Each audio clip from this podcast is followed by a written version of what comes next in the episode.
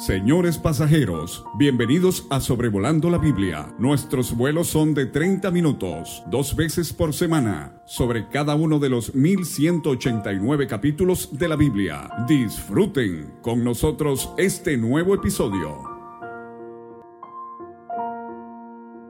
Saludos hermanos, espero que se encuentren muy bien y que Dios nos ayude al considerar el capítulo 21 de Josué. Ya vamos llegando al final de este libro y vamos a estudiar este capítulo juntos.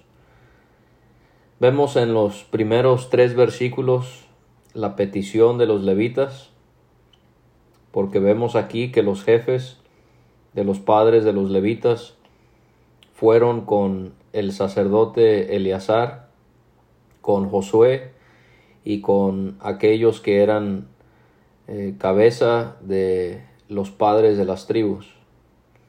Así que en este capítulo nos vamos a enfocar en los levitas y sería beneficioso que repasemos algunos datos que ya hemos estudiado en los libros de Moisés acerca de estos varones esta clase de personas que conformaba parte de la nación de Israel. Los levitas eran descendientes de los hijos de Leví, siendo tres ellos, Gersón, Coat y Merari. Y recordemos que ellos tenían la responsabilidad, eh, el gran privilegio de brindar servicio en el santuario. Podemos ver esto en Números capítulo 3 y en el capítulo 4. Por ejemplo, los coatitas, ellos tenían la responsabilidad de transportar los muebles. Los gersonitas, ellos transportaban las cubiertas y las cortinas. Y los meraritas, ellos transportaban la estructura y también tenían el cuidado del tabernáculo. Los levitas no podían participar en el ejército de Israel, de acuerdo a números 1, 45 a 47, sino que, como ya mencioné, ellos tenían la responsabilidad de ayudar a los sacerdotes, quienes eran hijos de Aarón, en el funcionamiento y en el transporte del tabernáculo cuando Dios decidía que se movieran de un lugar a otro. Ellos fueron a ver al liderazgo de Israel al estar en Silo y les dijeron que Jehová había mandado por medio del antecesor de Josué, Moisés, siervo de Dios, que se les tenía que otorgar ciudades donde ellos iban a habitar con sus ejidos para sus ganados. Dios había ordenado esto a Moisés en números capítulo 35, en los versículos 2 a 8. Allí vemos que Dios había hecho eh, saber cuál era su voluntad para los levitas en cuanto a la tierra donde ellos iban a morar. Y es digno de notar que el énfasis en estos versículos no es puesto en la necesidad que tenían los levitas de tener donde ellos iban a vivir, sino que se enfatiza que fue Dios el que pidió que esto ocurriera, que las tribus donaran de sus tierras, de sus ciudades, para que habitaran en ellas los levitas. Y esto es algo que vemos que Dios enfatiza en la Biblia en cuanto a las ofrendas que damos. Las ofrendas sí son para el benefactor, claro que lo son, claro que los tenemos en mente, a hermanos que podrían llegar a tener alguna necesidad. Pero no debemos de olvidar que las ofrendas principalmente son para el Señor, son para los que se van a beneficiar de ese recurso, pero principalmente son para el disfrute y el agrado de Dios. Esto lo podemos ver, por ejemplo, en lo que Pablo le escribe a la iglesia en Filipos, en el capítulo 4, versículos 18 y 19. Pero todo lo he recibido y tengo abundancia. Estoy lleno, habiendo recibido de Epafrodito lo que enviaron. Olor fragante, sacrificio acepto, agradable a Dios. Mi Dios, pues, suplirá todo lo que les falta conforme a sus riquezas en gloria en Cristo Jesús. Si puedes notar cómo es que el énfasis que Pablo da a la ofrenda que recibió de los filipenses no fue en sus necesidades, sino que el énfasis es puesto en que Dios había encontrado agrado en ese acto de aquellos hermanos. Esto nos puede ayudar y motivar a la hora de ofrendar. Lo hacemos por nuestros hermanos, lo hacemos por nuestros prójimos, pero sobre todas las cosas lo hacemos para la gloria de Dios. Y podemos ver en Números capítulo 18, en los versículos 9 a 19 y versículo 24, cuál iba a ser el sustento de los levitas. Iba a ser de las ofrendas, de los votos, de cada una de aquellas cosas que les correspondía, de las que ofrecían los israelitas en el tabernáculo y en el templo. Por ejemplo, dice, esto será tuyo de la ofrenda de las cosas santas, reservadas del fuego, toda ofrenda de ellos, todo presente suyo, y toda expiación por el pecado de ellos, y toda expiación por la culpa de ellos, que me han de presentar. Será cosa muy santa para ti y para tus hijos.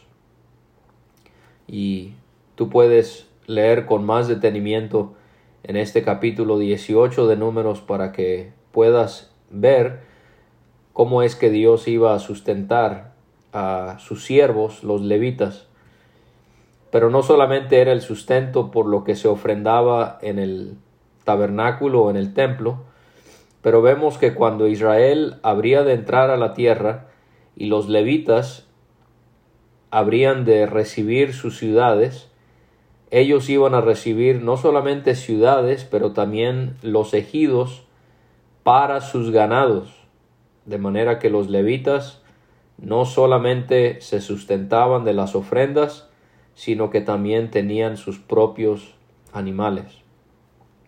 Los levitas no habían recibido tierras. Recordemos que la razón que nos da la escritura es porque Dios era su heredad. Esto lo vimos en el capítulo 13, en los versículos 14 y 33. Dios era la heredad de los levitas. Ellos habían sido apartados por Dios por causa de la posición que ellos habían tomado en relación a la veneración del el becerro de oro en Éxodo 32, versículos 27 a 29, podemos ver cómo es que ellos reaccionaron ante esta terrible situación que se suscitó en Israel. De esa manera pareciera que ellos corrigieron el pecado que tenían ante Dios, que también involucraba a la tribu de Simeón. Ya lo hemos mencionado un par de veces, así que no vamos a, volver a repetirlo, pero eh, tú puedes ver esto en Génesis 34. Pareciera que con lo sucedido con el becerro de oro, Leví eh, se redime a sí mismo queda acepto delante de Dios y Dios eh, permite que los levitas puedan tener esta gran responsabilidad en cuanto a su santuario. Esto debe de enseñarnos algo que es muy claro a lo largo de las escrituras, algo que no es claro entre algunos cristianos en la actualidad, y es el hecho de que Dios, claro que Él no tolera el pecado, Él no tolera el pecado, eso, eso es más que obvio. Pero lo que también es más que obvio en las escrituras es que Él sí da oportunidades para que alguien le siga sirviendo cuando han habido fallas en su parte. Hay cristianos que dirían que alguien que ha cometido ciertos pecados es completamente imposible que tengan responsabilidades asignadas en la iglesia. Esto no es conforme al carácter ni a la palabra de Dios. Esto no es conforme al carácter ni la palabra de Dios. El carácter de Dios es misericordioso, Él es el Dios que perdona y en la palabra de Dios podemos ver ejemplos de hombres que tuvieron fallas, que tuvieron caídas, pero que Dios los pudo utilizar grandemente en su servicio. De manera que tú estás mal si estás relegando poniendo a un lado a hermanos y hermanas que quizás han tenido caídas en el pasado, pero se han arrepentido, han dejado ese pecado y están esforzándose en vivir para el Señor y desean servirle. Eso no es de Dios y necesitas dejar de hacerlo. Necesitamos ser como nuestro Padre y aquí vemos el ejemplo de cómo Dios trató a los levitas. Los levitas serían los últimos en recibir su tierra. Como siervos de Dios, ellos serían los últimos en recibir su tierra. Esto habla de la actitud que debemos tener al servir a Dios y a los demás. Debemos poner a los demás por encima de nosotros.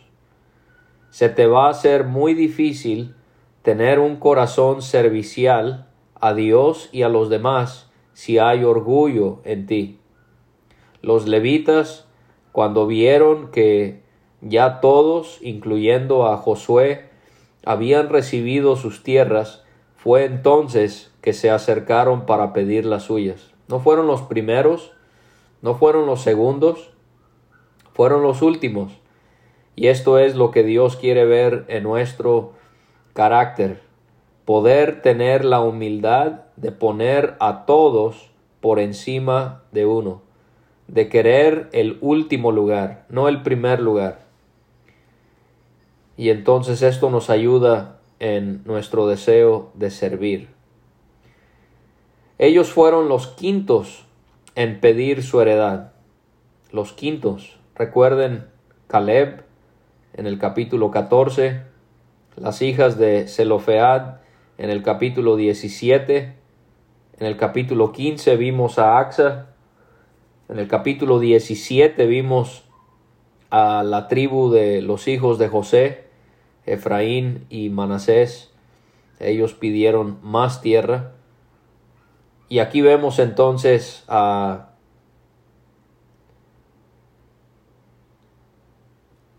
otro ejemplo de cómo eh, los levitas ellos pidieron también su heredad. Esto debe recordarnos sobre cómo es que debemos de sentir, de tener, de mostrar esa misma atracción a la herencia que nosotros tenemos, que es una herencia espiritual y que tenemos por medio de Cristo Jesús. Nuestra mirada puesta en aquello que es celestial, no en lo que es terrenal. Los hijos de Israel leemos que ellos dieron de su propia herencia a los levitas. Y se mencionan las ciudades con sus ejidos conforme a lo que Dios había mandado. La mayoría de las tribus, ellos dieron cuatro ciudades. Neftalí, Judá y Simeón fueron la excepción. Neftalí donó tres ciudades, Judá y Simeón donaron nueve ciudades. Ahora, podemos ver otra enseñanza aquí en cuanto a las ofrendas que Dios quiere que se ponga en práctica en el día de hoy. Y es el hecho de que los levitas, ellos tenían la responsabilidad de enseñar una de sus responsabilidades, ya vimos las otras que tenían, pero aquí hay otra que tenían y es que ellos tenían la responsabilidad de enseñarle la ley de Dios a su pueblo, a sus compatriotas. Por ejemplo, dice en Deuteronomio 33, 10, ellos enseñarán tus juicios a Jacob y tu ley a Israel. Pondrán el incienso delante de ti y el holocausto sobre tu altar.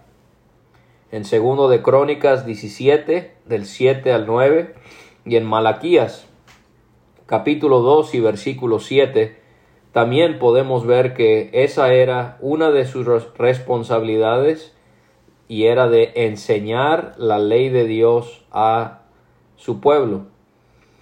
Ahora, este era un gran beneficio que iba a recibir el pueblo de Israel, tener a varones que se iban a dedicar a la enseñanza de la ley. ¿A qué quiero llegar con esto? Bueno, que las ciudades dadas a los levitas no fue en una sola región, sino que más bien sus ciudades estaban esparcidas por toda la nación. Dios quería que los levitas de esta manera pudiesen tener este impacto sobre las vidas de todos los israelitas al conocer más profundamente la ley de su Dios.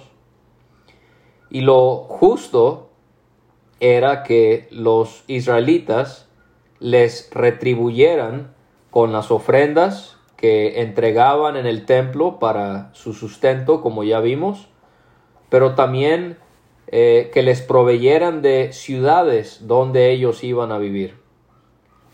De hecho, Pablo utiliza a los levitas como ejemplo cuando él habla del derecho que tienen aquellos que trabajan en el Evangelio para ser sustentados por aquellos que son bendecidos por ese trabajo, servicio que les brindan. Dice en Primera de Corintios capítulo 9, ¿no saben que los que trabajan en las cosas sagradas comen del templo y que los que sirven al altar del altar participan? Así también ordenó el Señor a los que anuncian el Evangelio que vivan del Evangelio. Obviamente no estoy refiriéndome a personas que buscan traficar el Evangelio. Abundan estos falsos predicadores que ven el Evangelio como un negocio. En estos días alguien me contaba de una congregación donde hasta los niños tienen que diezmar. Los niños del dinero que reciben de sus padres para la semana, eh, niños de 4, 5, 6 años, ellos tienen que apartar el diezmo, el 10% de ese dinero.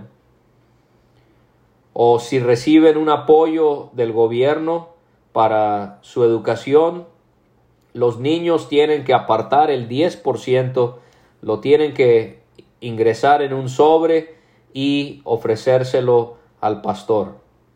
Esto es tan contrario a lo que la Biblia enseña. No nos referimos a eso, sino que nos estamos refiriendo, como Pablo lo hace, en poder apoyar a aquellos que dedican su tiempo a la predicación y a la enseñanza de la palabra. También necesito decirlo, esto no quiere decir forzosamente tienen que tener una carta de recomendación y ser considerados misioneros o predicadores o maestros a tiempo completo, sino esto debe ser para hermanos que tienen el aprecio de los hermanos, el respaldo de los hermanos, que se ve que están haciendo una labor y se les apoya económicamente. Ellos han tenido que sacrificar distintas cosas para poder contribuir a la obra del Evangelio y lo justo es que ellos sean remunerados por esa labor. Así que te animo a que tú puedas participar de esta manera en la obra del Evangelio, apoyando económicamente a aquellos que predican la palabra. Lo otro que podemos rescatar de, el hecho de que ellos estaban a lo, largo de todo el territorio, no estaban eh, en una comunidad todos, más bien estaban por todo el territorio los levitas.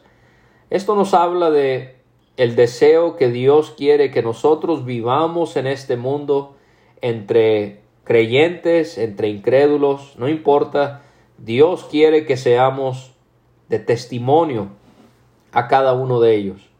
Estamos entre la sociedad, no pertenecemos a este siglo, no pertenecemos a esta sociedad, pero sí queremos tener una influencia sobre cada persona a nuestro alrededor, así como los levitas lo hacían con la ley de Dios a lo largo de todo Israel. En los versículos 4 a 8 se nos da un resumen de la repartición de las ciudades entregadas a los levitas. La suerte cayó sobre los cuatitas y los hijos de Aarón que eran de los levitas obtuvieron por suerte de la tribu de Judá, de la tribu de Simeón y de la tribu de Benjamín trece ciudades. Estas ciudades también se repartirían al echar suertes.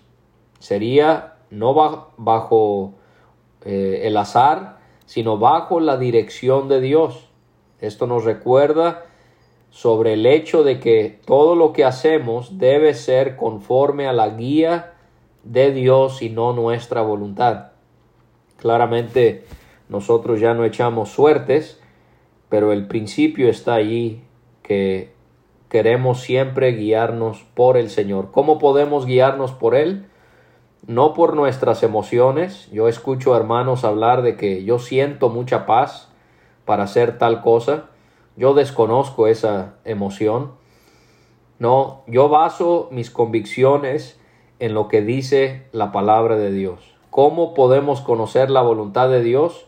Yo escucho a hermanos hablar de señales. Dios, si tú quieres que yo vaya a tal lugar, salva a tres personas o Dios, si tú quieres que me case con tal persona, permite que me la encuentre. Estas cosas son tan foráneas y debemos de evitarlas por completo. Debemos de basar nuestras decisiones sobre la voluntad revelada de Dios y es en su palabra. No en señales, no, no viva pensando que debemos ser como Gedeón y, y la señal que él buscó, eso fue en otro tiempo. Nosotros tenemos la palabra revelada de Dios y debemos de guiarnos a través de las escrituras.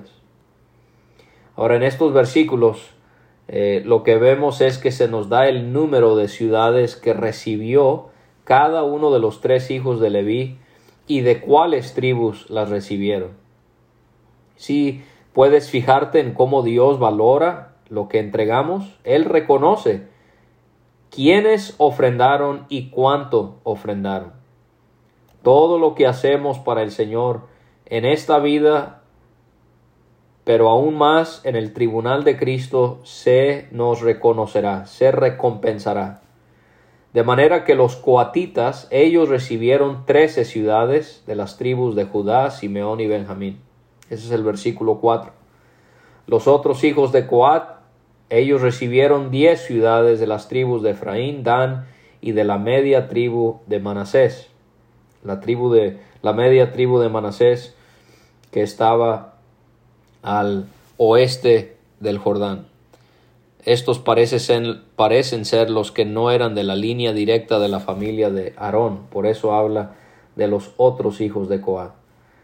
Y en tercer lugar, los gersonitas, ellos recibieron trece ciudades de las tribus de Isaacar, Aser, Neftalí y de la media tribu de Manasés en Basán, en el versículo 6, de manera que esta es la media tribu de Manasés al oeste del Jordán. Y número cuatro, los meraritas, ellos recibieron doce ciudades de las tribus de Rubén, Gad y Zabulón, y esto lo vemos en el versículo 7. Esto da un total de 48 ciudades que fueron ofrendadas por cada una de las tribus para los levitas.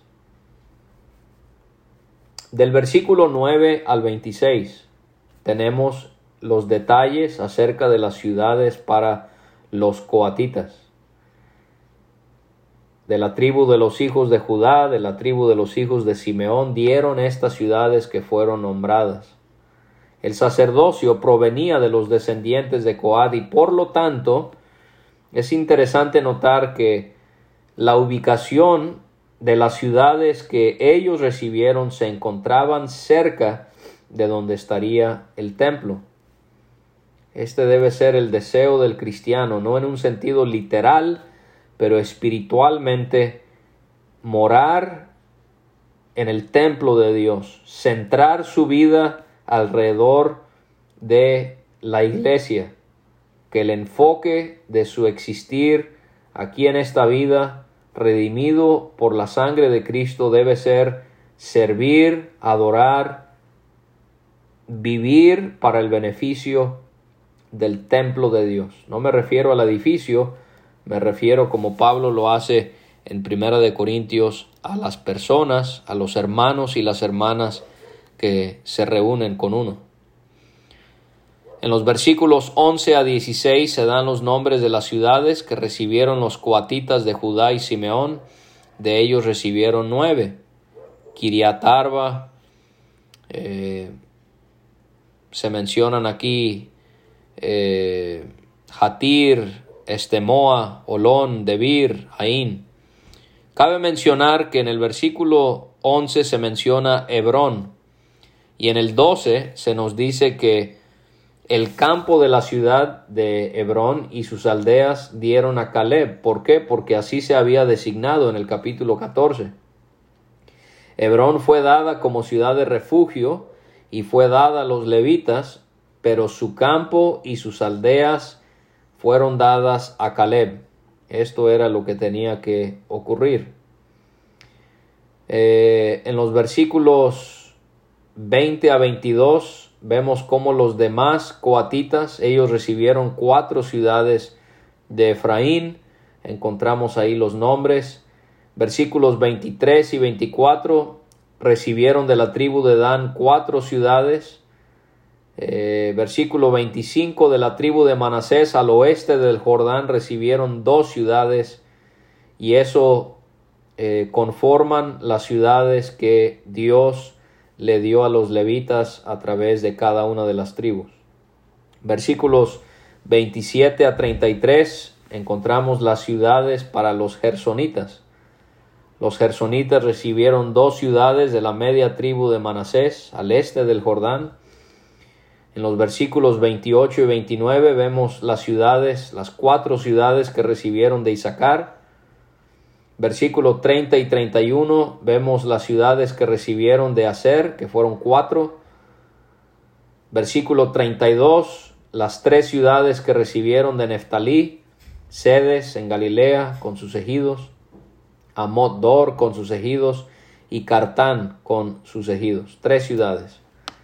Todas las ciudades de los gersonitas por sus familias fueron trece ciudades con sus ejidos versículos 34 a 40 las ciudades para los meraritas. Los meraritas ellos recibieron de Zabulón cuatro ciudades, las puedes encontrar en los versículos 34 y 35.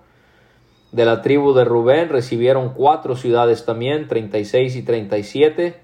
De la tribu de Gad, cuatro ciudades también, 38 y 39.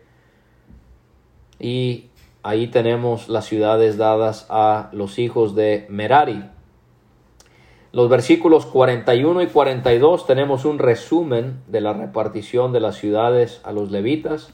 Todas las ciudades de los levitas en medio de la posesión de los hijos de Israel fueron 48 ciudades con sus ejidos.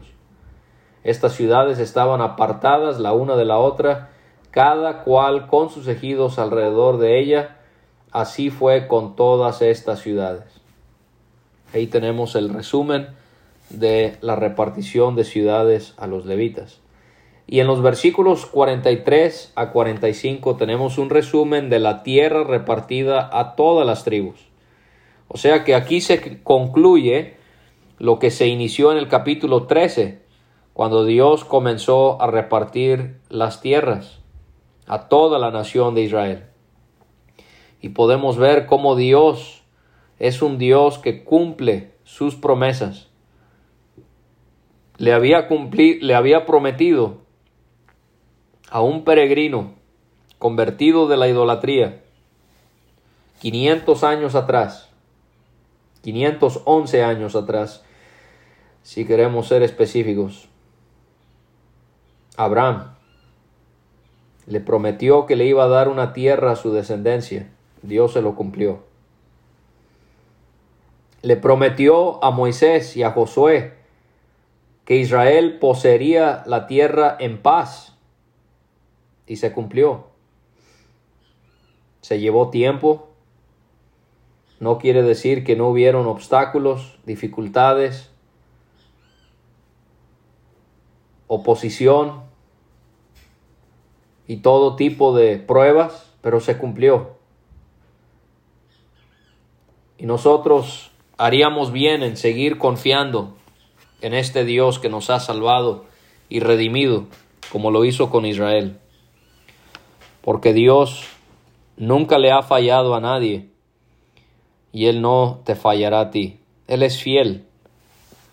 Y aquí podemos ver cómo el capítulo 19, 21 de Josué finaliza enfatizando cómo es que, así como Dios había jurado a los padres de los israelitas que ninguno de todos sus enemigos pudo hacerles frente, porque Jehová entregó en sus manos a todos sus enemigos. No faltó palabra de todas las buenas promesas que Jehová había hecho a la casa de Israel. Todo se cumplió.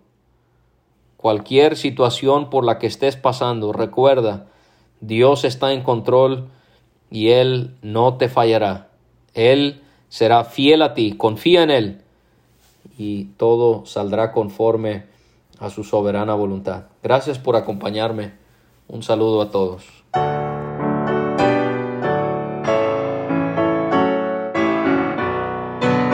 Muchas gracias por escuchar. Puede conseguir todos los episodios de Sobrevolando la Biblia en aplicaciones de podcast como Spotify o Pocket Cast para recibir dos audios por semana a su WhatsApp. Envíe un mensaje al más 52 322 349 2258 y no olvide añadir este número a sus contactos. Hasta la próxima.